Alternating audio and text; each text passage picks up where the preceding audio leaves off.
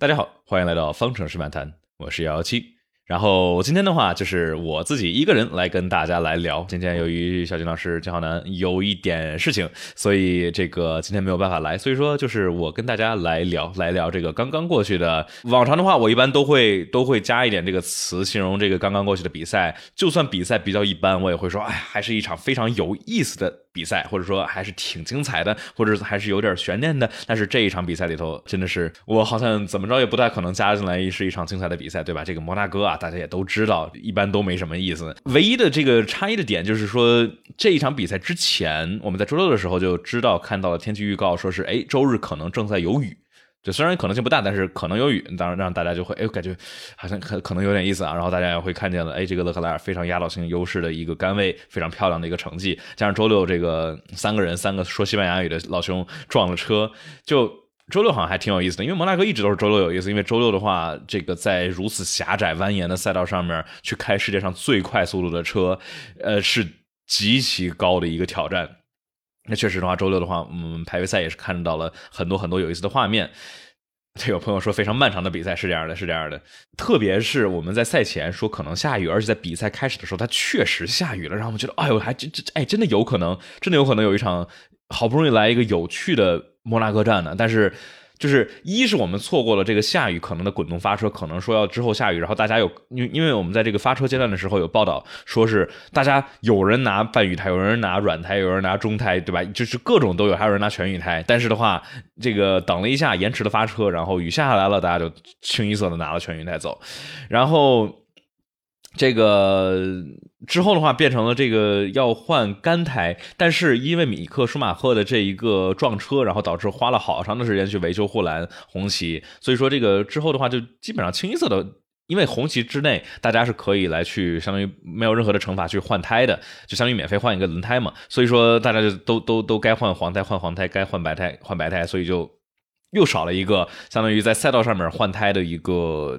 一个战术的争夺，再加再加上最后啊，这个摩纳哥的这个转播，因为跟全年其他的比赛不一样，摩纳哥站的这个转播吧，它是就摩纳哥呃当地的一个一个电视的团队来做，那很明显做的是没有这边这个 F 一官方这个专业团队做的好。我们包括去年大家一直在一直在这个。挂在嘴边的斯图尔，对吧？这个 What What happened? We need to know，就到底发生什么了，对吧？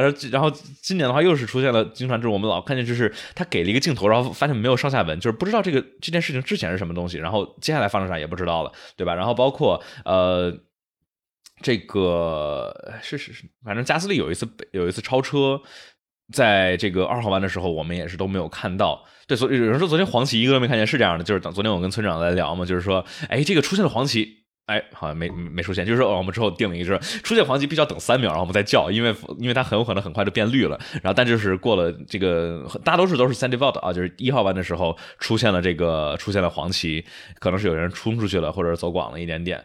呃，马格努森怎么退的 不知道。呃，马格努森退是因为他的这个动力单元是有一个是冷却剂啊，反正反正压力出问题了，所以说导致了退赛。但是呃，这场比赛。我大概准准备了一点话题点啊，那我们就直接进入到我们的这个比赛话题点。我们这个算是不叫不叫比赛瞬间或者精彩瞬间或者怎么知道的，因为这比赛没太多精彩的瞬间。那我们说二零二二年的摩纳哥站，那所有人都可能在想讨论的点，那肯定就是法拉利的这个战术。哎呀，必须得说。先是恭喜勒克莱尔完成了比赛，对吧？我们说勒克莱尔他进入到从卡丁车毕业了之后，进入到单座开放轮赛车之后，从来没有在自己的家乡，在自己的主场摩纳哥完赛过，对吧？我们说二零一七年是因为一个这个悬挂或者说轮胎出现了问题，哎，在 F 二。退赛了，然后一八年因为这个刹车出了问题，直接把 Hard 这个 Brandon Hardy 给追尾了，退赛了。二零一九年因为这个排位的时候，因为车队的一个智障战术啊，觉得他能过，结果没过，结果他就这这个以非常非常低的名次起跑，导致自己非常着急超霍肯伯格的时候，在十八呃十七号弯的时候碰到了墙，导致了爆胎，呃自己开太猛了，导致退赛了。二零年就比赛开始发生都没发生，二一年的时候，哎。拿到杆位，对吧？在这个大家都不看好法拉利的一个赛季里头，拿到了杆位，非常漂亮的成绩。虽然是靠最后的红旗，但是比赛连开始都没有开始，因为法拉利没有检查，对吧？他撞了右边，但是法拉利没有检查左边的传动轴，然后是左边的传动轴出现了问题，导致了呃之前的是 DNF，DNF，DNF，然后二一年是一个 DNS，对吧？Did not start。那所以说。今年的话，我们所有人都都讨论说，哎，这个呃，勒克莱尔之前是把老达的那辆法拉利是在莫纳克给撞了，是是不是提前的终结了这个魔咒呢？那看起来是啊。勒克莱尔又回归了勒老四，但是在今年的话，我觉得勒老四不是一个，对吧？之前的话，我们在二零年、在二一年的法拉利最低迷的那两年里头，我们说勒老四是对他的一个一个褒奖，因为那两年的法拉利的车 S F 一千跟 S F 二幺能拿到第四是很不容易的一个位置。然而今年的话，法拉利的 F 一杠七五是非常非常优秀的一辆车，而且在这条赛道是基本上可以说是最。为 F 一杠七五量身定制的一条赛道，对吧？全是低速弯，全是蜿蜒。法拉利把一个一二前排锁定，居然没有能够转化成胜利。就是说，上一次一二前排锁定摩纳哥，但还没有胜的是什么时候呢？十四年前。但是好巧不巧，但也不巧，还是法拉利。二零零八年的时候，法拉利前排一二锁定，但是居然没有赢比赛。就，唉。好像也不是令太令人震惊啊，所以说大家说，哎，勒克莱尔他这一手好牌，为为为啥就就跑到第四，连领奖台都没捞到，咋回事呢？就首先啊，我们要说这个最关键的点就是在于佩雷兹的换半雨胎是什么时候换的半雨胎？佩雷兹是在这个雨胎跑了十六圈之后换了半雨胎跑了六圈，而在这段的时间里头，相当于塞恩斯是一直是还使用的全雨胎，因为塞恩斯是相当于跳过了半雨胎，直接使用了。白胎，然后呢？勒克莱尔是什么样的战术呢？勒克莱尔是全雨胎跑了十八圈，然后换了三圈的半雨胎，这其实就是法拉利最大的战术的失误。相当于，呃，勒克莱尔是晚于佩雷兹晚了两圈进站换半雨胎，而佩雷兹换了半雨胎之后是非常非常快的速度，相当于非常好的干净空气，对吧？前面没人挡他，他就在那儿，相当于以 undercut 的这个战术去这个就 undercut 的勒克莱尔。那有人说。这个勒克莱尔他就算晚了两圈进，为啥这个之后换白胎的时候，呃，就就就就就还是不不行呢？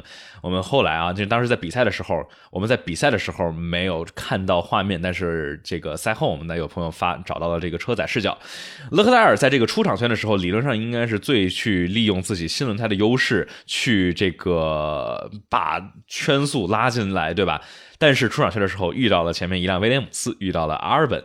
然后我们那有朋友数了一下，是这个阿尔本一共过了十六个蓝旗才让勒克莱尔过去，相当于就是说勒克莱尔最需要发挥这个新轮胎优势去跑圈速的时候，呃，被一辆慢车挡在了后面。所以说诸多原因，一是法拉利这个战术确实不咋地，二是这个什么呢？二是这个阿尔本在出场圈的时候挡了，三是他这个进站换白胎的时候，前面法拉利一开始跟他说要进站，后来说不进站，但是勒克莱尔已经进来了，没有办法，呃，前面。三思换胎给耽误了，导致勒克莱尔在后面至少是耽误了三四秒左右啊。三个原因加在一起，导致了勒克莱尔是在自己的主场一个本本本来是应该是稳定的杆位，对吧？转化到胜利 pull to win，结果是最后只能是黯然的第四。那呃，有人说慢车这个没有处罚什么之类的吗？就是我们也是很多朋友们想让这个我们讨论的一个点啊，就是。这个蓝旗为什么不给惩罚呢？讲道理，我其实也没有太理解。就是一部分原因可能是说这个摩纳哥不是特别的好让车啊，因为比如说之前去年啊，在这个西呃葡萄牙站也是这个马瑟平是整整一一一圈把汉密尔顿挡了好多次，这个都没有让车，让车让的不及时。我觉得这确实也是赛会需要去去怎么说呢？去严查的一个点，因为这次的话，呃，这次应该是弗雷塔斯来上场吧？我觉得确实也是这个有很多可以提升的点。嗯，有人说 意大利聪明的全去搞足球了，哎，就是说法拉利这个点吧，唯一的可安慰的点可能就是塞恩斯的一个第二吧。但是对于塞恩斯以他自己的话来说，就是说 so close yet so far。呃，塞恩斯。想拿胜利已经是多年了。他在二零这个二零二零年的时候，在那辆迈凯伦里头，其实离胜利就差那么一点点。在二零二零年的意大利站，对吧？当时是汉密尔顿因为呃进站叫什么维修区批房批呃 pit lane 关掉了之后，汉密尔顿违规进站，所以说被罚到后面去了。之后相当于就是加斯利、塞恩斯和斯托尔三个人的竞争。但是最后的话，加斯利是守住了塞恩斯的进攻，是拿到了胜利。所以说塞恩斯已经多次是拿到第二、拿到第三，就是离胜利就差那么一点点。但是的话，就是就是没有能够拿到胜利。有朋友问这个摩纳哥怎么才能变好看？那我觉得我们就进入到下一个话题点啊。我们勒克莱尔聊聊完了，法拉利这个确实有很多提升的点。呃，希望法拉利能够能够好好的去找找问题，但是就是这，我们说法拉利吐槽这也不是一次两次，对吧？我们说法拉利的战术，法拉利这两年确实换胎又提升了非常的多。昨天的话换胎，呃，有个 double stack。呃，勒克莱尔是在塞恩斯换胎完了之后立马进站，就是虽然中间耽误了一点时间，但是的话，具体的换胎这个本身是没有任何的延误的，所以说法拉利这两年换胎是有挺多的提升，但是这个战术吧，还是有一些。有一些可以提升的点，那这那我们就进入到下一个点，我们来说摩纳哥怎么才能变得好看。我们有朋友热的二零七七这位朋友来提的问题啊，大家可以把自己想让我来去聊的一些问题啊、话题点什么之类的发到弹幕里头，然后我们待会儿可以来一起来一起来聊。那大家其实这里也可以啊，但我们集思广益，我们让这个大家把自己觉得哎摩纳哥能怎么改一改，大家可以把自己的想法发到弹幕里头。呃呃，首先啊，我们来说呃摩纳哥为什么不好看？最大的原因就是一，它太窄了。我们想一下，这个最窄的地方，在这个六号弯的地方，这个掉头发卡弯，然后或者说游泳池的部分，或者说这个五号弯，呃，Mirable 这块这么狭窄的一个赛道，对吧？它赛道也就七八米宽，那这个赛车本身就已经两米了。那能够允许并排的地方，其实就那么点儿地儿，对吧？就一号弯，哎，能够尝试超一个地儿，然后就十号弯的入弯能够勉强超一下，其他地方啊，或者说 Rascas 第十七号弯、十八号弯，其他地方是太窄了，两辆车都不好并，根本没法没法并排走。那假如都没有并排走的办法的话，那自然是没有办法超车，没有办法，呃，或者说很难带来好看的比赛。这个正好有一个有有有一次的数据啊，就是说在过去的二十年内，摩摩纳哥的杆位只有六次是没有杆位转化成胜利，也就意味着剩下的十四次，这个呃摩纳在摩纳哥站你拿到了杆位，意味着你拿到了胜利，对吧？那这六次我们可以过一下，都发生了什么事情呢？第一次是这个这二十年内啊，二零零八年，那其实应该是这个二十四年内，二零零八年马萨拿到杆位，但是最后是汉密尔顿，汉密尔顿胜利，这也是刚才我们说的法拉利一二前排锁定，对吧？莱克宁和马萨前排锁定了之后。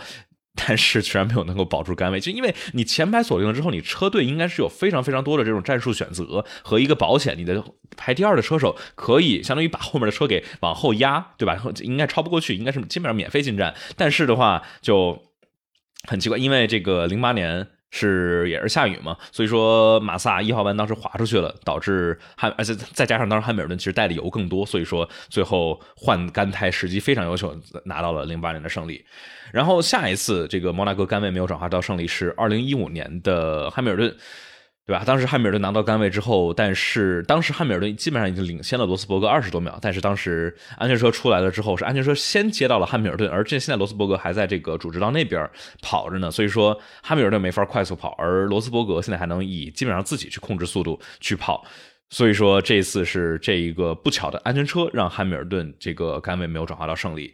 二零一六年是很多人津津乐道的，对吧？里卡多杆位，但是由于这个 呃车组没有准备好轮胎，所以说汉密尔顿是把它超越了，拿到了胜利。一七年的话，莱克宁，呃，一七年的话，莱克宁为什么没有拿到胜利呢？是因为维特尔的话也算是一个 overcut 吧，他这个出场圈的时候，莱克宁类似于我们。这一场里头看到的啊，这个勒呃勒克莱尔或者说塞恩斯出场圈被前面的慢车挡，就意味着很影响你的战术。而维特尔他是后进站，相当于一个 overcut，前面是干净的空气，相当于能够跑出来快的圈再下一次二一年，我就觉得不能算，因为维这个勒克莱尔起步都没有起步。有人说布拉姆呃布拉姆最后一圈错过冠军是，这就是很多朋友们津津乐道的。摩纳哥发生过太多太多这个让人印象深刻的画面了。但是我觉得这就是一个点，就是说对于 F 一这边，对于自由媒体的一个需要抉择的点，就是，呃，我们是否为了保留这个历史上的赛道而放弃有可能好看的这个比赛？因为像刚才我念了这么多，对吧？过去的二十多年里头，只有这么几次是你杆位没有转化成胜利，也就意味着说是这个我们赛后也听见了佩雷兹啊、汉密尔顿来采访，就是他。你不可能去比赛，因为你真的比不过。像一八年的时候，里卡多，对吧？你 MGU 挂掉了，你少了一百一百多匹马力。你后面的维特尔这这什么都干不了，对吧？想超车根本超不过去。你只要里卡多把这个车放到合适的地方，哎，就后就只要是一个还凑合的车手，他不可能能够超车，除非是进站失误，除非是这个车手自己失误。呃，那像我们说回来啊，说怎么改这个摩纳哥？有朋友提到说有没有可能这个把摩纳哥的赛道的结构改一改？这个是之前前两年有有人他们去讨论的，就是说摩纳哥这个结构，因为在 Portier，也就是八号弯昨天呃前天三四和这个佩雷斯撞的那个地方啊，呃，就隧道前面这一块是有一定的填海的工程。我们现在也能看到，这个原来外外头是海的，现在立起来了一栋楼，这个工程。这块儿本来说可能要把赛道稍微拓宽一点点，或者说延伸一点点，但是我觉得就算如此，它也没有能够去更改这个赛道的本质，也就是一是狭窄，二是的话没有地方能够去超车，直道不够长就没地方能够让车手去施展开来。那还有朋友说是这个呃哦，有人说 F 二摩纳哥冲刺赛好看，是的，就是因为 F 二的话它车小啊，它车小轻。然后这个车辆和车辆之间差的不多，所以说摩纳哥冲刺赛好看。那同理的话，Formula E 对吧？去年的 Formula E 特别的有趣有意思，就同样因为去年是。头一次 Formula E 跑跟 F1 同样的这个赛道构造，那这就是向我们展现出来的，说你车小、车轻、车窄的话，能够有多么多么好看的比赛。也正是印印证了，就是说这个不只是 F1 这个脏空气的原因啊，这脏空气肯定是有这个问题。我们在去呃上一站这个呃西班牙站也是看到了，但是的话，这个车大、车沉、车长，这本身对吧？现在的话，两米宽的车，五米长。的车就比较，有人说让各个车队设计个青春版的赛道车，这其实挺有意思的。有人还有说让这些车手们在摩纳哥站跑卡丁车，呃，这肯定也是很多朋友们就假如有真的能这么干啊，肯定会很有意思，开完整的地下赛道段。哎，所以说摩纳哥真的是这个问题，就是说比赛真的是不好看。这个摩纳哥最大的用途是纪念历史这个意义，然后让这些呃富人们啊，然后是全球各地的这些商家、各地的富豪们来摩纳哥来谈生意。有人说佩大师积分上来了，会不会跟潘子争冠？这个我觉得是很好一很好的一个问题，很有意思的一个点，我们待会儿来去聊。对，有人说跑卡丁车，卡丁车，呃，怎么说呢？毕竟，毕竟，毕竟还是 F 一啊，他不不大可能说是说是这个让让大家去对吧？花钱造的这个车，然后结果不跑，大家这个挑战肯定就是说世界上最牛的车辆来去跑这个蜿蜒狭窄的摩纳哥。然后还有什么呢？有人也提到了说这个摩纳哥有没有可能说是改一下赛制，说把这个摩纳哥站是独立于这个呃正式的比赛来去办？那也许比如说来去倒序冲刺啊什么之类的，嗯。也，我觉得其实也有可能，就是说这些其实都有可能，只不过现在感觉现在自由媒体没有说想的去呃做一些更改。OK，我觉得摩纳哥大家也真的有非常非常多的想法啊，有很有意思、很有创意的想法。呃，但确实是，嗯啊，也有啊，我看有朋友说啊，这个有没有可能是开这个把摩纳哥的比赛就变成？比圈速，我觉得这个确实有挺有意思的，因为反正赛道上也比不了竞技，那就不如比圈速，看谁就类似于这个比就刷刷圈嘛，对吧？看谁刷的圈最多，然后以这个比如说杆位的话拿二十五分，然后第二名的话拿十八分，我觉得这其实也有可能。那其实的话，我觉得这有可能就是有些老粉丝会说啊，这可能是违背了 F 一的这个对吧一一贯的这个传统，说你没有比赛怎么能给分呢？但是我觉得比赛也总得是变的。现在的话，自由媒体也是跟 FIA 这边联合，呃，把 F 一是加进来了这个冲刺赛，对吧？冲刺赛也是很去改变了这个比赛本身的本身的这种 DNA。但是我们现在看见这个英摩拉冲刺赛也感觉还可以，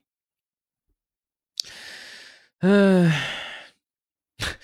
有人说摩纳哥不是赛道，不能总不能为了 F 一把人赶走，把楼拆了，确实是这样。但是这个 F 一来摩纳哥这跑一次，不管是 F 一、F 二还是这个别的一些赛事啊，那确实是对摩纳哥本身有非常非常多的改变。不管是这个车库啊，还是这个道路的修正，就是每一次其实动动的这个大动干戈一变，其实改变的东西也是挺多的。OK，我觉得我们说完了这个摩纳哥之后，我们来讨论一下什么东西呢？我觉得我们可以来讨论一下佩雷兹的胜利啊。呃，佩雷兹这是他继之前在萨基尔拿到他第一场胜利，在这个阿塞拜疆拿到他第二场胜利以后，第三场。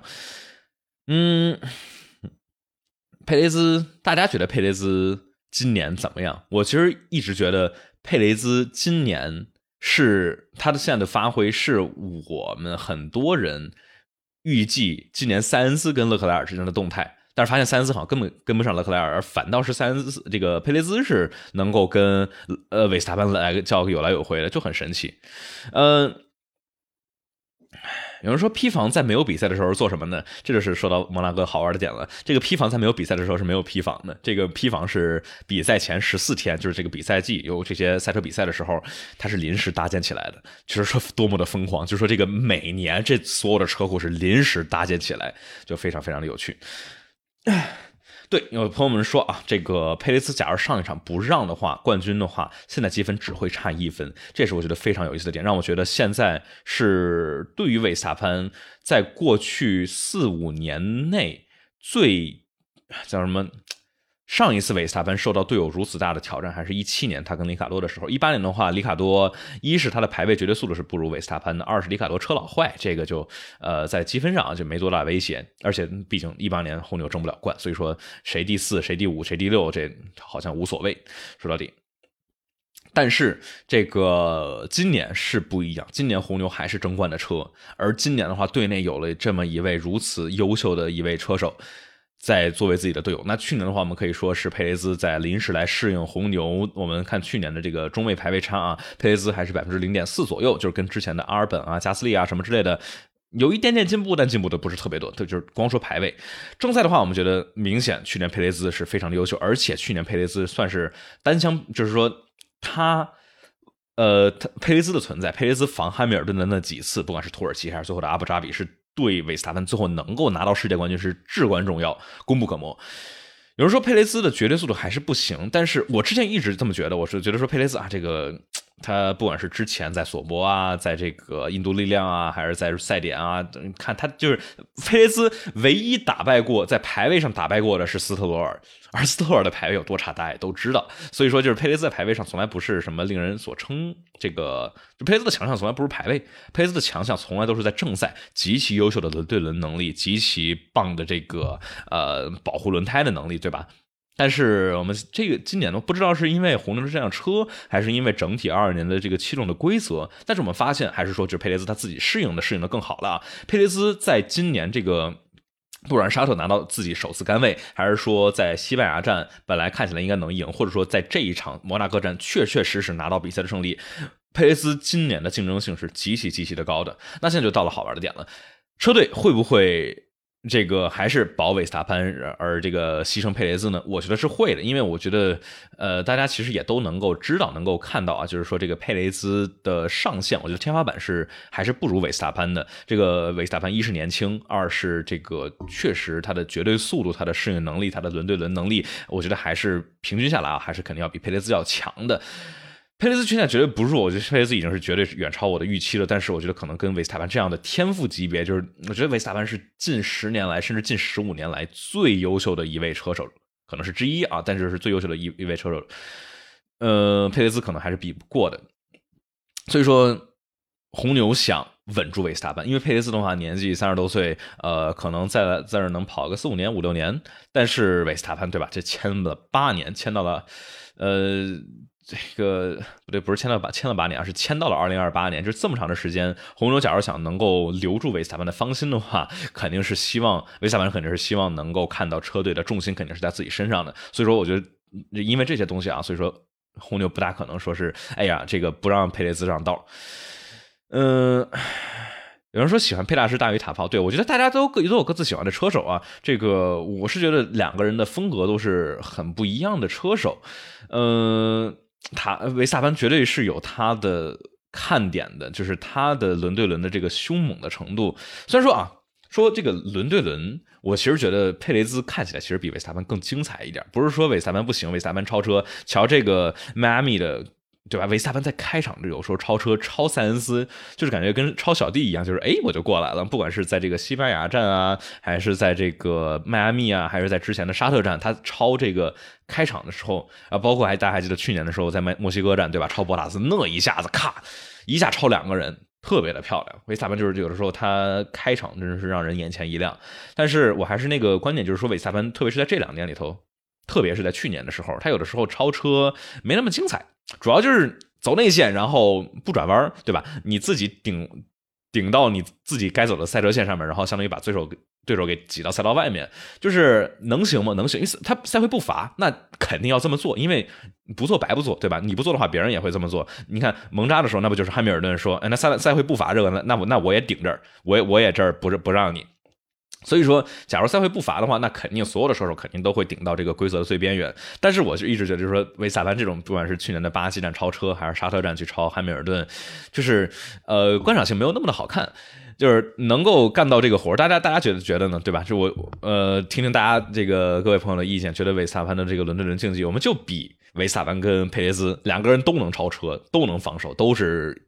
绝对是这个伦敦人实力最棒的一批车手，但是我总觉得像去年就是这个呃，感觉佩雷兹这个超车或者防守的给我留下的印象，感觉稍微更深一点点。外线五十一级的 PDSD 是对。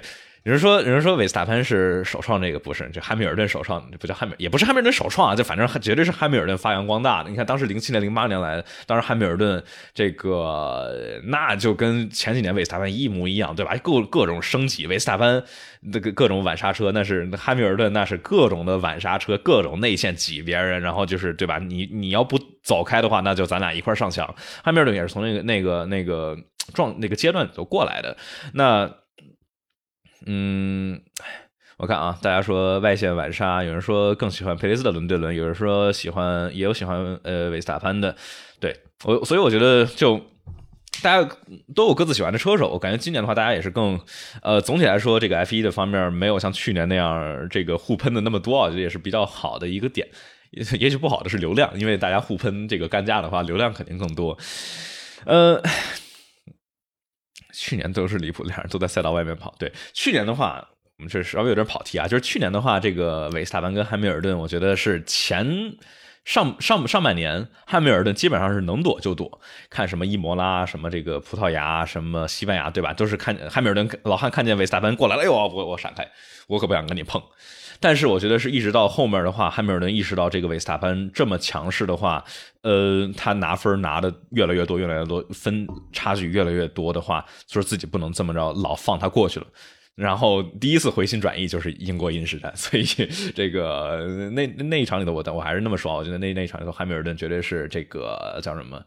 呃，算了，我咱再往事往事不提了，到时候又吵架。那那那那那我们接着说回来啊，说这个今年的话，今年的佩雷兹。我觉得今年的话，这个佩雷兹跟韦斯塔潘的这个之间的关系，我觉得会很类似于二零一零年的维特尔以及韦伯，甚至零九年，就是一个天才般的年轻车手和一个一位老将，一位有经验的老将，车队会如何选择？那我觉得不出意外的话，车队可能还就是因为毕竟还是霍纳跟马尔科嘛，我觉得这两个家伙在这儿的话，肯定还是说还是这个选择，肯定还是保他们年轻的车手，呃，去保维特尔。你像去这个当时在一零年的时候，这个韦伯是一直是领先于这个绝大部分情况下是领先于维特尔的，而且维特尔其实全年积分其实从来没有领先，除了最后一站。所以说，也许今年会会类似于二零一零年的程度，也许会这个维斯塔潘最后一站。但是谁知道呢？我觉得这个我们还需要再看啊，再看看过两场之后，假如佩雷兹在下一场，对吧？阿塞拜疆佩雷兹也是挺不错的一一条赛道。假如阿塞拜疆佩雷兹还是能够比维斯塔潘分更多，再拉近积分的话，车队可能得考虑考虑如何去呃控制一下两个人之间的关系。嗯，韦伯的自传有提到什么？马尔科一直看不上韦伯是吧？嗯，是我我我我我这个我觉得都。就是韦伯的那那那本自传我还没看完啊，我就看了个开头，但是是其实都不需要看自传，我们大家就是从看这个这个马尔科啊霍纳的这个肢体语言和这个向外的公开的语言，大家其实都能看出来，没那么喜，就是眼睛盯着年轻车手、天才车手放光，对吧？盯着维特尔、盯着维斯塔潘，这样确实也能够理解，因为这两个车手确实是就是。有那么点不一样，对吧？不像是别的什么里卡多呀、什么塞恩斯啊，这种都是很优秀的车手，但是就是是是不太一样的。呃，米克的合约我们待会儿说啊，有朋友有朋友有朋友问，然后就是这个纽维的书里头也提到过，这个呃韦伯和维特尔两个人都有各自的独特的点。然后在赛道上面，两个人的这个驾驶的技术的方面的特点也是，就是维特尔他在慢速弯能够去最大化的去挖出来这些这个车辆的性能的潜力，然后韦伯的话是在高速弯能够比维特尔更强。所以说，一般什么 有人说勒克的二号车手阿隆索。阿隆索主要的问题是现在年纪太大了，我觉得，因为这个虽说啊，我们看阿隆索这两年感觉还行，但是毕竟岁月不饶人。F 一现在这么激烈的，你毕竟颠的对吧？多颠的！现在这个车，L P 现在是颠的还是挺猛的一一一个一个车队啊。所以说年纪大了，反应速度啊什么之类的，虽说阿隆索有极强的天赋，阿隆索也是极其。极其棒的天赋，我觉得，但是毕竟年纪在这儿，反应速度会下降，然后这个心思啊什么之类的，可能就不肯定不如年轻时候的状态了。OK，呃，有人说塔炮多退赛几次，塔炮已经退赛两次了，这已经够倒霉的了，对吧？就是就是现在韦斯塔潘居然还能够拿到领先，这其实已经是这个。叫什么是法拉利的问题？一是伊莫拉勒克莱尔的失误，二是这个摩纳哥法拉利策略的失误，是是相当于能够允许勒维斯塔潘去拿到领先。嗯，OK，这个里卡里卡多里卡多，我们待会儿也说。我们我们是不是这个佩雷兹这个说差不多了？我们来进入到下一个话题，那就我直那就直接我们这个看大家想我们聊什么。刚才有有朋友说哈斯的老板，那我们就正好就说到哈斯，也就一块说周冠宇。周冠宇的话，好像存在感不是特别的多啊，也就是这个在排位赛里头出了点问题。那就排位赛里头怎么说呢？车队是绝对是有一点点锅啊，就是因为放的时机不是特别的好。但是必须得说，周冠宇自己的这个实力，呃，你看博拉斯就是能够在这个博拉斯在同样的时间、同样的新软胎跑出来了一个一分十三秒五，而周冠宇的话是只是一分十五秒六，就差了差了呃两秒多一点，这确实是有差距。我们必须大家。各位粉丝们肯定也必须得承认啊，就是说周冠宇，呃，跟这些顶级的这个 F1 车手还是有一定的差距的，就是看他能不能够在这几场比赛里头把这个差距给给缩进。就车队最后这个这个倒霉啊，是是肯定倒霉。这个角田带出来的红旗让周冠宇这一圈没能跑下来，但是周冠宇那一圈没完成的红旗，呃，我这儿看了一眼啊，就是他这个时间，他第一段比博塔斯慢了，呃。你看慢了点三左右，第二段慢了点四左右，所以说第三段假如还是慢这样多的话，还是会慢一秒多。所以说，就算那一圈周冠宇跑下来了之后进 Q 二也估计没戏。然后有有朋友说周冠宇的学习模板是佩大师，我觉得是这样的，因为佩大师一开始也是刚进来的时候，哎，排位一般，然后是靠前，对吧？后面有很棒的赞助在索博。但是后面慢慢的成长，慢慢的成长，发现哎，是一名非常非常优秀的一个车手。而且我们之前啊老说啊，佩大师是一名优秀的中游车手，现在发现不是了，佩大师是一位优秀的顶尖的 F1 车手，就不需要加前面的定语了，对吧？现在现在的话，跟维斯塔潘做队友的这年，我们发现了发现了很多。呃，周冠宇，我觉得我觉得不不不不至于能够到佩雷兹这个这个级别啊，但是的话，就是看看周冠宇现在最大的需要就是提升自己的排位。但这是最难的一个点，对吧？你正赛可以让大家稳一点点，就是说能够让一个快但是不稳的车手稳下来，但是让一个慢的稳定的车手就是快起来，真的是非常的难。特别是排位这种很吃天赋、吃感觉的这个点，呃，所以说像有这个朋友在弹幕里头说啊，是波希尔上来，就是说有没有可能顶掉米克的席位？鉴于米克这几站表现不好，这块的话，就是为什么我说这个？刚才有朋友让我说米克，我想一块提周冠宇，就这两个人其实相辅相成，这两个人其实呃。抛弃拉蒂菲，因为拉蒂菲这个赞助比周冠宇应该还多，所以说，我觉得，但是拉蒂菲可能也是我觉得有要不稳的一个点，因为拉倒这个，哎呀，这真的是水平差。你要说说米克跟周冠宇啊，说这两个人跟其他的车手稍微差点意思，但是这个拉蒂菲就是差了一个档，差了一个档次的，对吧？这个我们就说米克跟周冠宇，我觉得这两个人发挥都不咋地，都是欠差强人意，呃。你这个周冠宇好歹是好歹是第一场拿了一分而且好歹是什么呢？好歹是总体来说正赛是很稳的。我们昨天看见对吧？那米克这撞的，米克已经是今年第二次撞的这么大了。而周冠宇的话，今年还除了跟加斯林那一次碰，还没撞过车。就对于一个新人来说，而且是有这么几场这个湿滑的比赛，居然还能保持这么稳，我觉得是很不容易的一件事情。然后。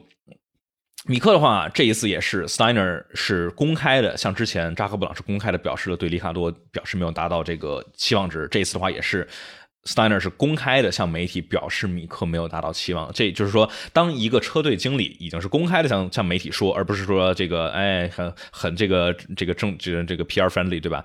呃的这些话，就是啊，我觉得我们还有提升的点，这个我们一块努力对吧？而是公开的说我们不满意，已经能够说明一些问题了。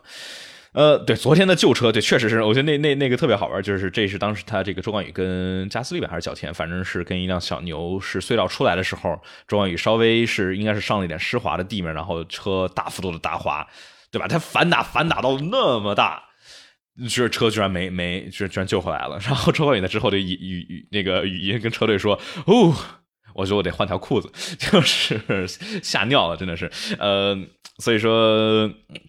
我觉得我们等再等两站，我觉得我们可以去下一个结论，就是说米克跟周冠宇这个到底会怎么样？我觉得目前来看啊，这两个车手加上拉提菲是呃，确实是最弱的三位车手在围场围场里头。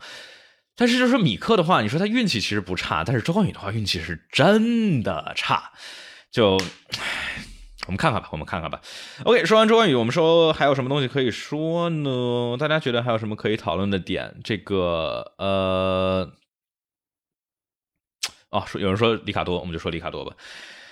里卡多真的非常的惨，这一整年里头，里卡多也就是在这个澳大利亚站和意大利站里的伊莫拉拿到了一个八分，一个三分，剩下的所有的比赛，剩下的五场都没有拿分，非常的惨淡。而且在摩纳哥这里头，在诺里斯是拿到了这个，对吧？诺里斯最后是拿到了第六。而且还刷了个最快圈里卡多又是一个非常非常低的第十三名。就我觉得里卡多今年大概率要退。就是迈凯伦虽然签到了明年，但是我觉得迈凯伦看见就是说里卡多如此低迷的一个成绩，而且尝试了一年半了，尝试了两年了，就是 我觉得迈凯伦不想等，因为里卡多说是啊能想找感觉找感觉适应车适应车适应车，迈凯伦等不及这么久，后面有这么多。潜在的新人，对吧？可以找 Alpine 这边借皮亚斯特，也可以找自己的这边的 Herta 有 Award。就有人说里卡多是不是又被诺里斯套圈了？我觉得他被诺里斯套圈，呃，更 更多的是还是因为这个阿隆索开火车。这阿隆索开火车也挺有意思的，但是的话就是确实应该是类似。我没再注意看有没有被套圈啊，但是。去年是更让人觉得一个天上一个地下，就是诺里斯领奖台多多么风光，海湾石油的车，所有人万众瞩目，说啊，诺里斯迈凯伦的新星，然后这边重金请过来的里卡多被诺里斯套圈了，然后过去的时候还给他挥了个手，就这场这想必心里不是滋味儿。哎，有人说迈凯伦签谁？呃，诺里斯跟五五。不是，塞恩斯已经走了啊，这个这个不不不至于再回来。我觉得塞恩斯肯定还是可能更希望在法拉利这个车队里头待着。有人说为什么这个一下子就丢了这么多的速度？呃，我之前做过一个视频，叫这辆迈凯伦为什么里卡多就是开不顺。这辆视频里头就是说简单点啊，就是说这个迈凯伦的车辆的驾驶方式，因为迈凯伦这个车辆的气动设计是需要一个很独，相对来说比较独特的一个驾驶方式，就是非常非常的晚刹车，非常非常的重刹车，然后去。更类似于更 V 一个弯去走线，而不是一个更弧线带更多的速度入弯。而诺里斯的话，他就一是诺里斯他本身就是偏向于这种风格的开车，二是的话。这个诺里斯能够适应这种驾驶风格，能够去压榨出来，而里卡多不行，所以说里卡多适应不了这辆赛车，就跟这辆赛车的设计有一些根本的关系。我不觉得说里卡多就是突然就变成一个菜逼车手，他绝对还是有这个天赋的，但是呃，可能就是跟这个车适应不过来，或者说就是说在对车辆的适配能力上面是偏弱的一个点。是汉克，好有有朋友说想想想见汉克，汉克的话也是这段时间有比较忙啊，一直没有办法来。我到时候，我到时候看看能不能问问他找找出来时间来一块来参加节目。哎，迈凯伦这个车维特尔开的明白，呃，维特尔开这马丁开的还不错，而且维特尔的话真的是维维特尔每次雨战发现维特尔其实都挺不错的，就不管什么样的烂车。呃，要不要讨论一下比？比诺哦，比诺托，我觉得这个这个问题主要不是比诺托啊，大家肯定都是也是开玩笑说每次拿下比诺托拿下比诺托，这个这一部分还是战术的问题，然后包括车队一些之间配合的一些问题。嗯，我我其实觉得这个跟勒克莱尔那个工程师 Zavi，呃，我觉得他这工程师吧，有的时候我觉得沟通的这个信息不是特别的够。当然他们肯定自己会会讨论啊，就是车手会跟自己的工程师会讨论啊，我希望在什么时候听你多说点，什么时候听你少说点，闭嘴，对吧？但是我总是觉得，可能因为他工程师意大利人，然后这个英语是第二语言，所以说我觉得，你看，我觉得这个工程师啊，这个呃叫什么好的一些例子，比如说呃这个梅奔和红牛这两边，对吧？比如说 Hubert 呀，这个这个 GP 啊，Bono 啊这些这些工程师都是哎非常的冷静，非常的沉稳，该需要报信息的时候报信息，该需要安慰车手的时候安慰一下车手，对吧？然后包括 GP 的话，也是这个也是麦维斯塔潘的工程师啊，在就是有时候兴奋的时候，真的是非常的兴奋。去年他赢世界冠军的时候，在那大叫一声，让所有人以为那是阿尔本叫的，那其实是 GP 自己叫的。但是，然后也有那种就是说，这个车手感觉跟工程师不是特别来电的，比如说那个 Brad，就是之前 s o l o 的工程师，对吧？是 s o l o 拿一个杆位，感觉特别特别兴奋，然后啊，That's P1 launch，good job，good job，就是有些有些有些有些工程师感觉跟车手不是特别的来电，所以说我我不知道啊是是这个法拉利是不是要提升这边车手工程师的一些一些沟通的方面，因为感觉假如勒克莱尔他的工程师能够跟他去多沟通一些信息的话，可能会可能会更好一些。呃，OK，那我们说这个啊，刚才我们提的今天稍微有点乱啊，但反正就是跟大家各种各样的瞎瞎瞎瞎聊聊嘛。我们说完这个米克，就是说米克的话，呃，有人说明年会不会可能换？我觉得不大可能，因为现在呃，米克那个位置是法拉利的青训，就是米克的那个位置啊，是法拉利管的。另外的这个位置，马格努森那是哈斯的自己的车位。现在的话，哈斯其实这几年其实一直是啊，他跟法拉利的合作非常非常的紧密，相当于一个车位是归法拉利所属。那法拉利所属的话，那肯一般来说会想优先去提自己的青训的车手。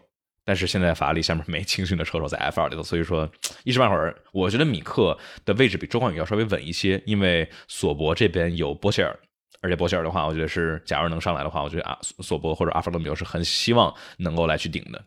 毕竟是作为未来，但是大家也可以说，反正有博塔斯这么这么优秀的一位车手，因为你要论这个稳的话，那肯定博塔斯稳了，对吧？就是从梅奔下来，从一个顶级的车队下来，那肯定我们现在也看见了博塔斯，对吧？就每一场，除了除了这个，除了一场比赛里头啊，除了这个，呃，我看哪场比赛，除了在沙特站啊没有拿积分，那其他所有的站都拿了积分，非常的稳定。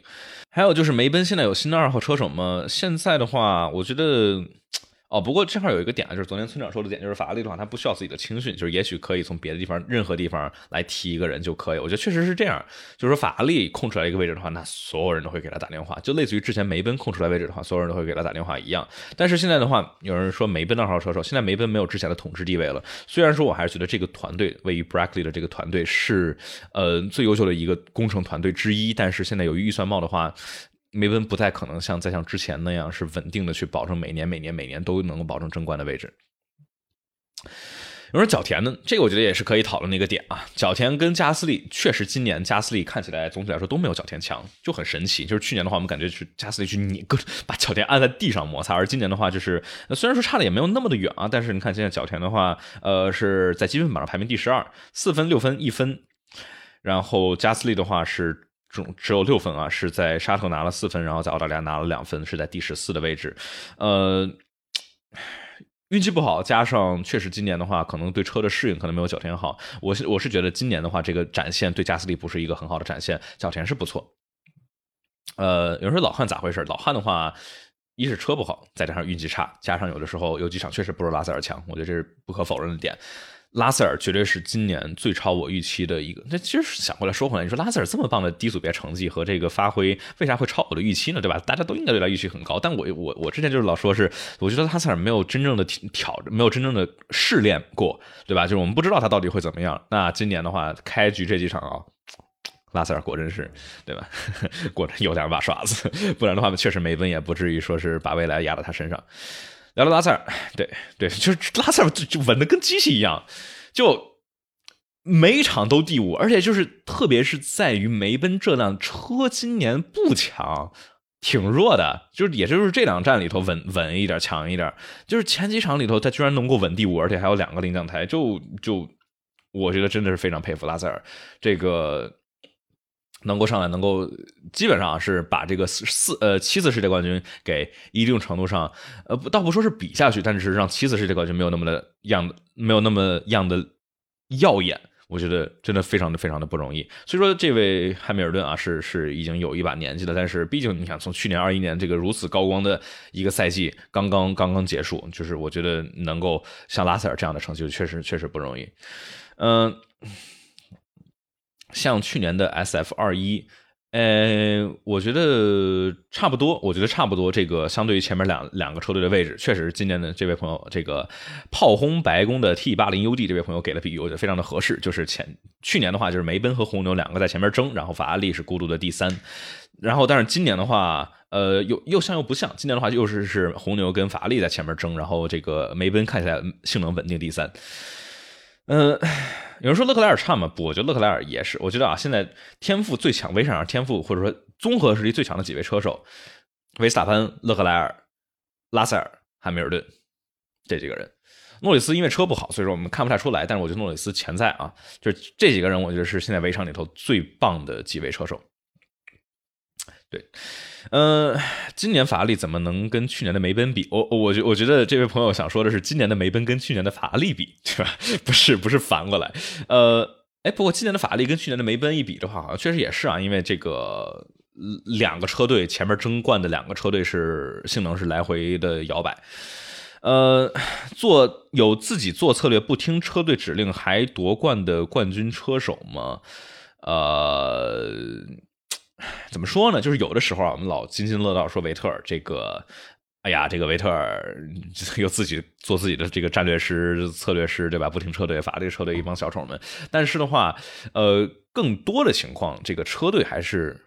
也也许除了法拉利啊，呃，更多的情况，这个车队还是能够看到大局的。毕竟有更多的数据，有更多的人手，能够有这种大局观，能够更多的数据去计算。所以说，有的时候这车手他自己，你看，比如说汉密尔顿，这个上一次车队问他你要不要进站，汉密尔顿说：“我他妈怎么知道？你你应该告诉我呀，为什么我要决定这个，对吧？”就是汉密尔顿自己也之前也老抱怨这个，但是就就是话就是说，确实这个车手呃不太能够看到大局，比较难看到大局，所以说。车队还是很重要的啊！对，像我们有朋友说啊，去年的这个诺里斯的例子，就是相当于车队能看见气象雷达，五分钟之后雨还下的更大。那诺里斯他在那儿已经在拼尽全力把车保持在赛道上，这时候哪有足够的多余的这个大脑的这种空余的空间来去思考，来去处理车队给的信息，对吧？那一场里头，我觉得也是很大的一个问题，就是说车队跟车手的沟通。因为所有人都是拿着一套这个气象这个数据，那别的对吧？汉密尔顿这边邦能能告诉汉密尔顿，哎，对吧？那一场里头就是说汉密尔顿想想在外头还跑光台，邦能跟他说不，你你进来，你不进来的话，你肯定要要要要歇逼，因为之后雨要下的更大。那汉密尔顿说好吧，你你你看着气象雷达，那你告诉我要进来我就进来呗。那得最后拿了一个胜利，对吧？呃，有人说今年有没有什么惊艳的 F 二车手？我觉得今年还得再看看。今年的话，F 二这个局势还不是特别特别的明朗。他说：“这一还有还有还有一个啊，就是说还有一个为什么我说没聊呢？是因为今年我没太多时间看 F 二，不像去年，因为关注周冠宇啊什么之类的。今年我没太怎么没太怎么看 F 二，然后所以这个呃，我这我我我这段时间真的是忙炸了。然后这个小金老师也是特别特别的忙，然后我在今天也是没有时间赶过来啊，就是也是相当于跟大家说一下，就是。”这段时间虽然说 F 一好像是隔两周来一次来一次，但是的话，我最近是又有别的项目，然后有别的活儿，然后最近不是刚做了手术康复，去做康复训练什么之类的，呃，确实比较比较赶。有人说重头戏聊完了吗？我们现在就是进入到这个随机 Q&A，我觉得我准备的一些总体的东西差不多也都就是相当于。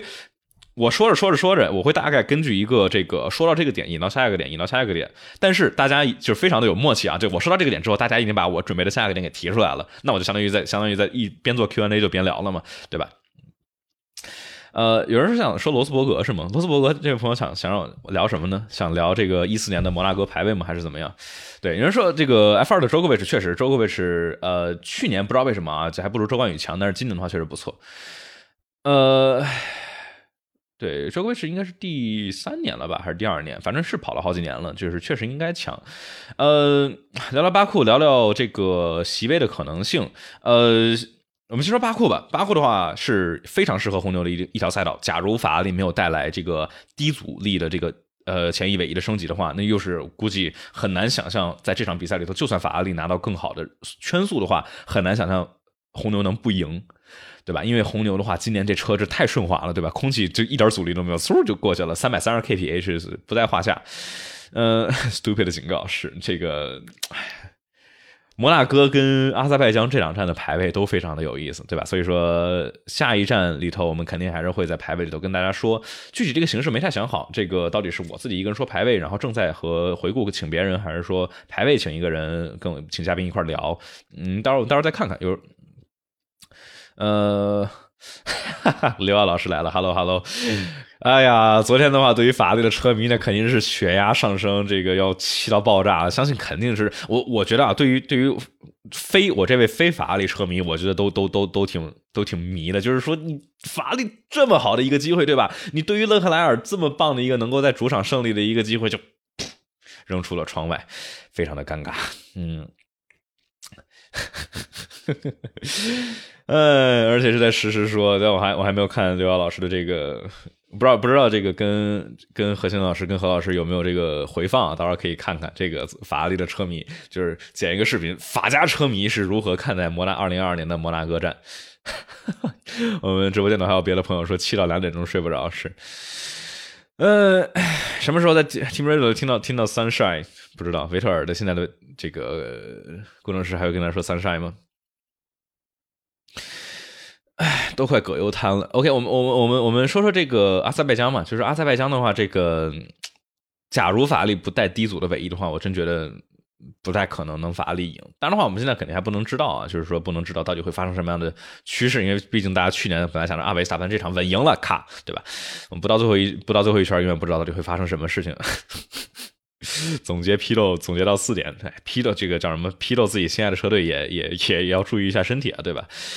有人说法拉利烂太久了，法拉利对之前有人说有人发了一个朋友圈，对吧？应该就是刘耀老师发的朋友圈，对法拉利距离上一次多少多多少几千天了来着？三千天、五千天，对吧？还是二零二零零七年的这个十月份，嗯。有人说说说法拉利的一二号车手，就是我觉得今年的话，塞恩斯是发挥不如我的预期。因为去年的话，我们看塞恩斯是最快适应这个新车的一位车手，其他相对于别的转会，相对于维特尔，相对于这个佩雷兹，对吧？塞恩斯是最先适应的。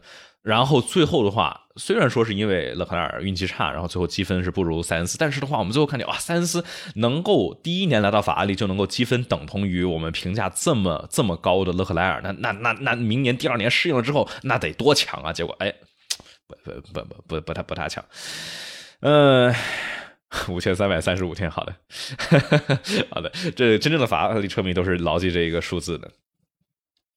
有人说法三思这么优秀，不理解这么早续签。我觉得我是这么认为。我觉得法拉利的话，暂时没有其他相对来说那么好的选择，因为现在就是我们每次都说啊，说这个车手市场优秀的车手，什么塞恩斯啊、拉塞尔啊、维斯塔潘呐、诺里斯啊，对吧？这四位优秀的车手，我们觉得是下一代的新兴的希望。这四个车手都是有足够的经验，虽然很年轻，但是经验都很足，都是跑了三四年的。维斯塔潘这都跑了六六七年了，对吧？然后都是足够年轻，都是足够牛，车技无短板的优势。那迈凯伦、法拉利、梅奔以及这个红牛，那都是早早的把这四位车手给锁定上了，对吧？那就是那这四位车手，我觉得跳槽的可能性也不是特别的大，因为你你跳别的强队，别的强队已经已经有自己未来的计划了。那所以说，剩下的你要找一个二号车手的话，那你只能从其他的人找。那这个我觉得法拉利暂时没有一个。呃，算是我们能够看到这个人可能不满于现状，可能想跳槽，但是还足够强的，对吧？现在没有人。现在的话，要说理论上上限最强的，那肯定是里卡多。但是里卡多的话，现在大家可能觉得他已经已经过气了，已经是呃过了自己的职业巅峰了。呃，有时候法拉利像红牛明确一二号会不会好一点？不是，我觉得法拉利现在问题是，他现在其实都不需要明确一二号，因为今年大家看有哪一次塞恩斯跑在勒克莱尔前面，然后需要相当于车队去调解的，对吧？没有。就去年的话是有几次，但去年的话没有争冠，他们两个还都能够和平解决。今年的话反而就是说，这是我没有想到的，是佩雷兹是这个满足了就是去年大家对这个塞恩斯的预期，就很神奇。呃，是不是刘瑶老师在发弹幕？是的，是的，这位朋友看的没错啊，是刘瑶老师在直播间里头，大家也去去去刘瑶老师的 B 站去点击一下订阅频道啊，对吧？给他做个广告，去看看他的白纸黑字系列，非常非常的有意思。真的就是说这个，哎，昨天我我跟村长聊完之后说，哎，这今天这复盘做啥做？这这三十分钟完了。然后后来一想，然后然后我刷了刷新闻，看了看这 Motorsport 啊这些文章什么之类，发现好像可聊了很多啊。你看今天我们已经说了一个多小时了。嗯，有人说佩雷兹签过了，是大家大家说为什么说佩雷兹签过了？是因为这个赛后这个霍纳跟佩雷兹两个人在那国庆大杯在聊呢，然后佩雷兹跟霍纳来了一句：“我觉得我签早了。”我就就以这个言外之意啊，大概就是说，哎，我讲，假如已知道今天这个拿这比赛胜利的话，我就多多要点了，对吧？有人说加纳什今年状态今年状态掉好多，就是，就是加纳什，我觉得他的问题就是说，他真正有代表性的对比的队友只有韦斯塔潘。而他那一年或者那半年成绩并不好看，非常的难看。一九年的上半年，他其他有什么队友？有一八年的 Brandon Harley，有二零年的科维亚特，有二一年啊，不是有呃，对，二一年的角田，对吧？就是科维亚特的话，就是感觉是有点那种，特别是二一年啊，感觉就已经有点就是不是特别在状态了。有人说佩大师保胎倒是没怎么保，反倒全方面变强。有人看那个画面，那个佩大师他最后轮胎不大行，也一部分的原因可能是因为他在这个四号弯之后一个非常猛烈的刹车锁死，好像是在躲鸽子，就是不知道是不是因为排位赛把这个鸽子撞撞死只鸽子之后，这个这个心里有点过意不去啊。嗯。我看啊，我们刚才有一个朋友说的什么东西，大锁死似的小动物，不知道是什么东西，好像是只鸟。有人说阿罗的车在性能在巴库怎么样，就是不不知道，因为就是我们有的时候啊，不能够完全说依赖于之前的比赛，然后来去推测，就一能一定上程度上来去这么说，但是不完全准确。比如说我们之前老说啊，在西班牙站你的三第三段，因为第三段非常非常的蜿蜒狭窄，你第三段跑得好的话，你摩纳哥就跑得好。那梅奔第三段跑的挺好，那摩纳哥也跑的不咋地，对吧？然后阿罗第三段跑的也还行，就是这个加特罗尼亚第三段，但是这个摩纳哥就很一般，就是摩纳哥基本上是对于阿罗来说最弱的一条赛道之一，今年来说。所以，而且就是博拉斯他也说，就博拉斯他说这个在赛前他们本来预计阿罗的这个车应该是很适合摩纳哥的，但可能因为现场的调教啊不能适应这个现场的原因，种种原因啊，反正就是说最后阿法罗密欧这辆车在这儿是没有办法发挥出最大的这个性能。对，佩雷斯在正练习，呃，练习赛啊，练习赛排位有点忘了啊，反正是在前面，呃，撞死了只鸽子。有人说马丁的车是不是在缓慢上升？我觉得肯定是这样，否则他们不会选择这么大、集中这么激进的改这个车辆的理念。理念就是因为肯定是能够觉得说，哎，这个 B 版就是这种红牛版的这个这个车辆设计，肯定是有更多的这个天花板的，对吧？天花板更高，上升空间上限更高，所以说才会抛弃之前的这个这个设计。嗯。有人说法拉利，对法拉利的话，法拉利我们今年一直看到，这已经七场比赛了，它一直是这个低速低速弯好，下压力强，对吧？它的牵引力，它的悬挂非常的棒。有人说威队一直会摆烂吗？呃，看情况吧。我其实真真真不知道。这威廉姆斯从一八年往后，已经已经八九零一八九零一二五年了，五年了，基本都是老莫，除了去年和前年哈斯是垫底之外，对吧？其他的时候，性光说性能上来说，威廉姆斯这几年全都是要不是倒数第一，要不是倒数第二，其实非常的糟糕，就是真的非常可惜。就是威廉姆斯从一个叱咤风云的 F1 场里头，对吧？最牛、最先进，呃，各种技术是走在最前沿的一支车队上面，对吧？斩获无数车队冠军和车手冠军，那这沦落到了现在一个 F1 弱队的代言词，真的非常非常的可惜。你说威队是为啥呢？我觉得就是因为叫什么？经济原因和人员管理原因，我觉得是多重因素。就是一支队伍它的没落绝对不是一个两个原因，对吧？肯定是多重的原因。经济不景气，因为它没有，对吧？它威廉姆斯它就是一个纯纯粹粹的赛车 F1 赛车队伍，它没有什么道路部门，不像这个什么法拉利、梅奔，对吧？它不卖饮料，不想红牛，它没有别的这个就是别的赚钱的这种渠道，对吧？不像这个迈凯伦，他有这个麦克纳这个 McLaren 这个叫什么？呃，科技部门对吧？像威廉姆斯后面也是相当于弄出来这个 Williams Applied Engineering 对吧？但是这也卖了，赚钱的唯一一个赚钱的部门也卖了。然后对哈斯也是，但哈斯在一开始走的这个道就不是对吧？因为哈斯他在一五年、一六年进来的时候，他是很认清认清的局势，就是说，哎，我们假如像威廉姆斯、像索伯这种呃，或者说这种迈凯伦啊之前这种独立的车队进来，绝对没戏，绝对赚不了钱，绝对垫底儿。那怎么办呢？我们就利用规则，我们把所有能够合规从法拉利买的东西，什么动力单元啊、悬挂呀、变速箱啊，各种玩意儿都从法拉利买。我们把尽可能的东西全都外包出去，什么底盘呐、设计啊，给叨叨啊。然后我们造这辆车以最最最最少的成本来造这个车。然后在那几年里头发现，哎，确实还挺好用的。一七年、一八年，对吧？哈斯拿了个第五。一八年，所以说那两年的时候，哈斯是跟威廉姆斯不一样的点，就是说哈斯是看清了局势，愿意放得下心态。比如说，哎，我承认我不是最牛的这种车队，我不是这么独立的 F1 车队，我也不，我也不假装我自己是，对吧？我就是在这儿算是一定程度上，呃，利用规则来去比赛。我觉得这也没什么这个丢人的事儿。而威廉姆斯是，我觉得他们是抬，就放不下自己高傲的头，就是，就是一直想着我们是最牛的，我们是这个我们。这二十年、三十年来一直是这么干这事儿的，我们就要一直这么干。我人员管理、技术什么之类的，做事的方式、商业模式，对吧？我们就要按照之前按照这个 Patrick 这个 Patrick Head 跟这个 Frank Williams 创下来的东西来干。那一直这么样这么样干下去的话，那确实是导致了现在的没落。人员的管理的松散，然后不高效，经济这个太过于依赖于付费车手，人员的流失，一系列的东西很难短暂的去去挽回来。你说没用哈斯的机床，对的。对，刚才我刚才我我我我我想说的是这个点，刚才突然忘了，这位朋友提让我提醒了，对吧？刚才说的那些别的车车队有一些别的点那哈斯就是卖机床嘛，对吧？而且 Gene Haas 其实不缺钱，他一点都不缺钱，他只不过是不想在这上面投那么多钱而已。嗯，我看看啊，我们还有什么有意思的问题呢？大家觉得？有人说推杆的问题，就是说什么推杆的问题？是悬挂推杆的问题吗？就是说这个赛车啊，它推杆和这个拉杆，它这这是在我们赛前呢，我当老老在跟大家解释的什么呢？就是推杆和拉杆它没有本质上的区别，这都是一个一个一个推杆或拉杆进来，对吧？然后有一个 rocker，然后去去。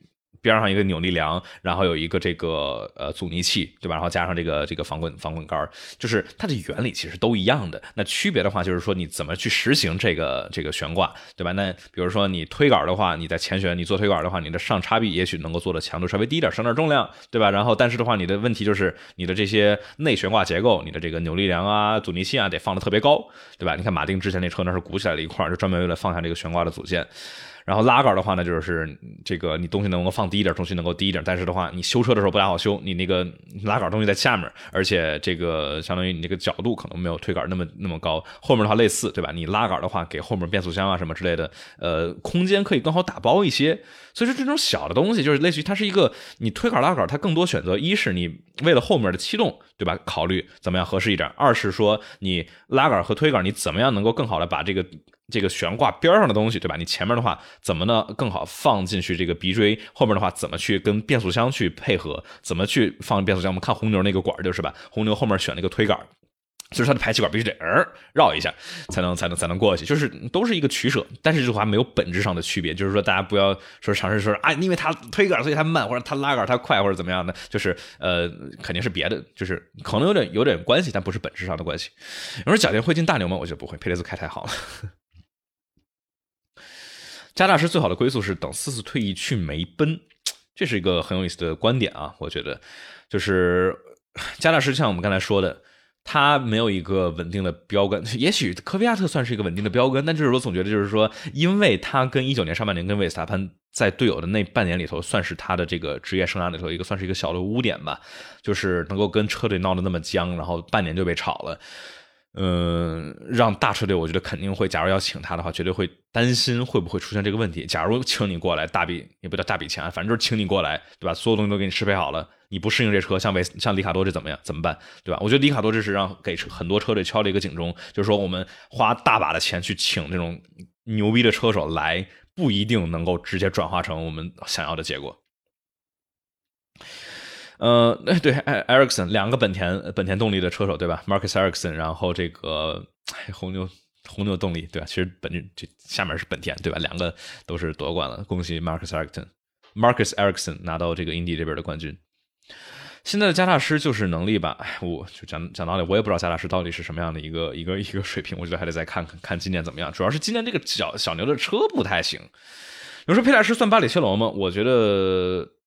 差不多吧，我觉得差不多。我觉得巴里切罗也是挺优很优秀很优秀的一位车手，但是就是大家对他就类似于博塔斯，类似于韦伯，对吧？类似于这两年佩雷兹，大家对他留下的印象就是啊，就是多么多么牛的一位车手的二号车手，对吧？但是像博塔斯我们也看到了，对吧？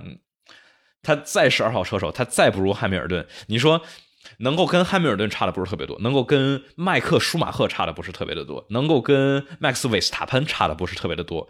这车手那绝对不是简单的货。嗯，角田方说小周是不是属于刹车区违规变线？我觉得还好，就还好。就是说刹车区你呃进到刹车区之前啊，你是允许一次变线，你你假如定你可以变一次防守，然后就锁定了，你就不能再再动。在你你假如变了一次之后，然后再回来了，对吧？比如说当时经典的这个一八年的时候，阿塞拜疆当时韦斯塔潘跟利卡多就是韦斯塔潘这个。变了一线一种，回来了，这这这就是画龙了。这个，这就是其实大家其实都不喜欢这个。嗯，有人说拉塞尔绝对不简单，是拉塞尔绝对不简单。今年的话，我们看到了过好多次这个。OK，我觉得今天是不是差不多了？我觉得今天我一个人在这居然尬聊了一个一一个一个多小时，然后就相当于一个延长的 Q&A 吧。这个摩纳哥站也确实有很多很多有意思的点，就说摩纳哥站它本身也许没有那么多。太精彩的画面和比赛的瞬间，但是以摩纳哥这是一个契机，这是今年的第七场比赛，算是也是全年过了三分之一了。那我们现在看见是维斯塔潘领先于全年这个，然后第二名是勒克莱尔，然后是佩雷兹和和塞恩斯。那啊不对不对，现在第四是拉塞尔了，现在拉塞尔已经超了塞恩斯了。那这是算是一个一个小的节点吧？我们这算是今天的这场比赛里头算是承上启下的一个一个位置。再多讲一讲，该睡了，该睡了，有点累了。我待会儿待会儿去去这个拿拐杖去锻炼一下，然后吃个晚饭。今天还没有吃晚饭呢。呃，最后说一个啊，就是说一说这个梅奔的海豚跳，大概说一下梅奔的对于这个今年的变局。我觉得梅奔今年争世界冠军应该没太大希望。第七场，而且现在积分，现在拉塞尔最近，拉塞尔，那其实讲道理，现在拉塞尔距离韦斯塔潘其实也就十呃三十四分。对吧？你看当时，当时一零年，或者说之前，罗斯伯格跟汉密尔顿这差四十多分都能够追回来，那这个，对吧？不是，对于拉塞尔来说，不是追不回来。假如他的车辆强的话，绝对是能够追回来。当时莱克宁在零七年的时候，其实也是差了非常非常多的分，最后给追回来了。但的问题就是说，我现在一时半会儿看不进，就是我不太觉得梅奔能够在接下来的几场就能够去把性能追上，呃，法拉利跟梅跟跟红牛。所以说，我觉得梅奔今年应该是没太大希望了，大概率还是红牛跟法拉利。注意，我说红牛跟法拉利，而不是说维斯塔潘跟勒克莱尔。法拉利那边，我觉得大概率还是勒克莱尔。今年的话，塞恩斯不知道适应车不行还是怎么样，但反正就是发挥没那么好。但是维斯塔潘跟 佩雷兹，假如维斯塔潘退一次赛的话，佩雷兹拿个胜利，那给红牛就头疼了，因为这就不像是去年，因为去年让这个红牛让维斯塔潘这个不是去年让这个佩雷兹让道非常简单，对吧？没有任何心理负担。嗯，呃。对，去年的话差了四十一分，但是一场银石，一场匈牙利，咔，瞬间就回来了，对吧？所以说，F1 里头这个分的变数，大家不要想着说是啊领先四十分就就感觉遥不可及，其实差的不是特别的多。对，你说勒克排位太牛逼了，是勒克莱尔这排位，我真特别的感觉特别可惜啊，就是说勒克莱尔最后那一圈的排位，他前两段跑完了之后，比自己的最快圈快了点四。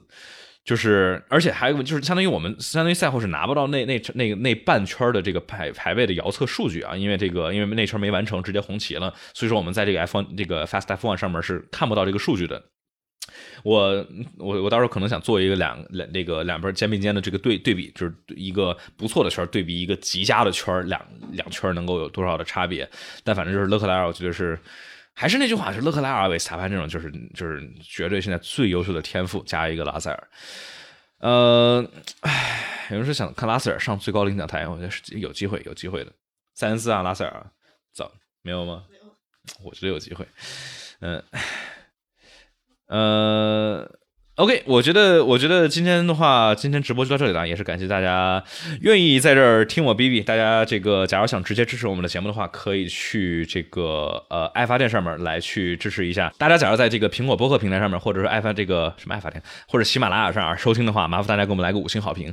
就是这样，假假假如大家只是来看这个回顾的话啊，就不知道播客的话，强烈给大家来安利一下我们的这个播客，对吧？我们来这个王婆卖瓜，自卖自夸一下。就是播客这个形式，我觉得非常有意思，因为。视频的话，看视频不是还费流量吗？对吧？因为很多，比如说这块的话，也就是有一个我的脑袋，也没啥别的画面什么之类的，就只是听我在这单口相声。所以说我其实觉得我们这个呃最好的这个形式啊，其实是播客，大家。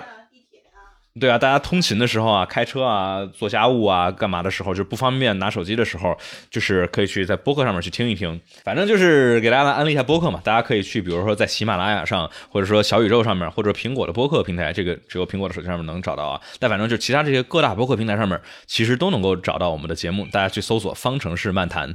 然后这个的话，就是我们之前每一期的这个比赛的回顾，都会有音频的显示。呃，来去简述，大家可以去听。然后对，然后就是说嘛，大家假如在这个喜马拉雅或者说这个苹果播客上面啊，就是大家给我们来个五星好评呗，或者说大家觉得就是有什么建议啊、评价啊什么之类的，在上面去给我们点一下，点一个点一个评价，就是它这个叫什么，也是对节目本身的推荐机制不是特别的大，但是的话，大家。呃，一看起来就能看见，就是说这个节目的评分也是现在感谢我们喜马拉雅上马上要过一百个评分了啊，就是非常感谢各位在这个平台上面支持我们。我们现在的播客也是做做了一年一年多了吧，就是说从从零起步做一个播客，也是今天没有每日赛车的广告，金小金老师没来啊，对吧？头哥压车，我觉得我们刚才大概说了一下，就是说这个，哎呦，哎呦。猫猫来了，就是说摩纳哥最大的问题就是说，你一个车手能够开一圈开慢三秒，然后后面的车手是压根儿一点办法都没有。我觉得这是赛道本身的问题。就正常情况下，你假如赛车嘛，赛车你开的慢了之后，你得被超啊，对吧？你得你开的慢了之后，你得有这个代价。但是摩纳哥没这代价，嗯。有人说，我就我我我我我就说啊，这个标题里头其实不应该有 F 一的。我一开始也没有想用 F 一，但是这个喜马拉雅这个问题的话，就是它这个搜索，你假如你的标题里头没 F 一的话，我想是什么？大家假如想去听播客的时候，大家搜 F 一，看有什么播客。哎呦，好，搜到了 F 一方程式漫谈，它能出来，对吧？但是我不加的话，你搜 F 一搜不到，你必须得搜索方程式漫谈才能搜得到。所以说，我就我就加了个 F 一，对吧？其实其实我不想在那个标题里头加的，而且就是假如你之后做大了的话，其实是个版权上面的小隐患。嗯。嗯，OK，然后对，然后大家就就就就就就说到这儿吧。然后大家假如想直接支持我们的节目的话，可以去爱发电上面也是搜索“方程式漫谈”啊，能够直接支持节目。然后相当于是有一个抢先听版本，就是待会儿今天的这个播客节目就直接会上传到上面去，不需要等到明天，我需要把它剪出来了之后才才会上传。OK，那今天的话差不多就是这样。然后大家假如想进我们的群的话，QQ 群是九七零二九二七零零。然后微信群的话，来去 B 站上面加我，我会给大家发我们的进群指引，或者看我们屏幕下方，屏幕下方的话有这个。QQ 群号和这个进群的指引。对，今天就我一个人。今天的话，小金老师有事没有办法来，所以说今天就是我给大家来带来的这个二零二二年摩纳哥站的单口相声，对吧？OK，今天的话大概就是这样。感谢各位对我们频道的支持，感谢大家对节目的支持和鼓励啊。然后大家记得去点击订阅频道，去给最新的视频素质三连一下，对吧？最新的视频有这个呃阿斯顿马丁的绿色红牛的解析，有这个摩纳哥撞车的一个小的分析，很有意思。汉克的话，最知道 好多朋友问汉克，汉克这两天也是这段时间比较忙啊，一直没有办法能够。来，我去，我去磨磨他，看看他能不能够，能不能够抽出来一点时间来，来，来，来上节目。OK，那今天的话就到这里头，感谢大家的支持，我们下一期再见，应该是在阿塞拜疆的排位赛，大家一定记得到时候来参与互动哦，大家拜拜。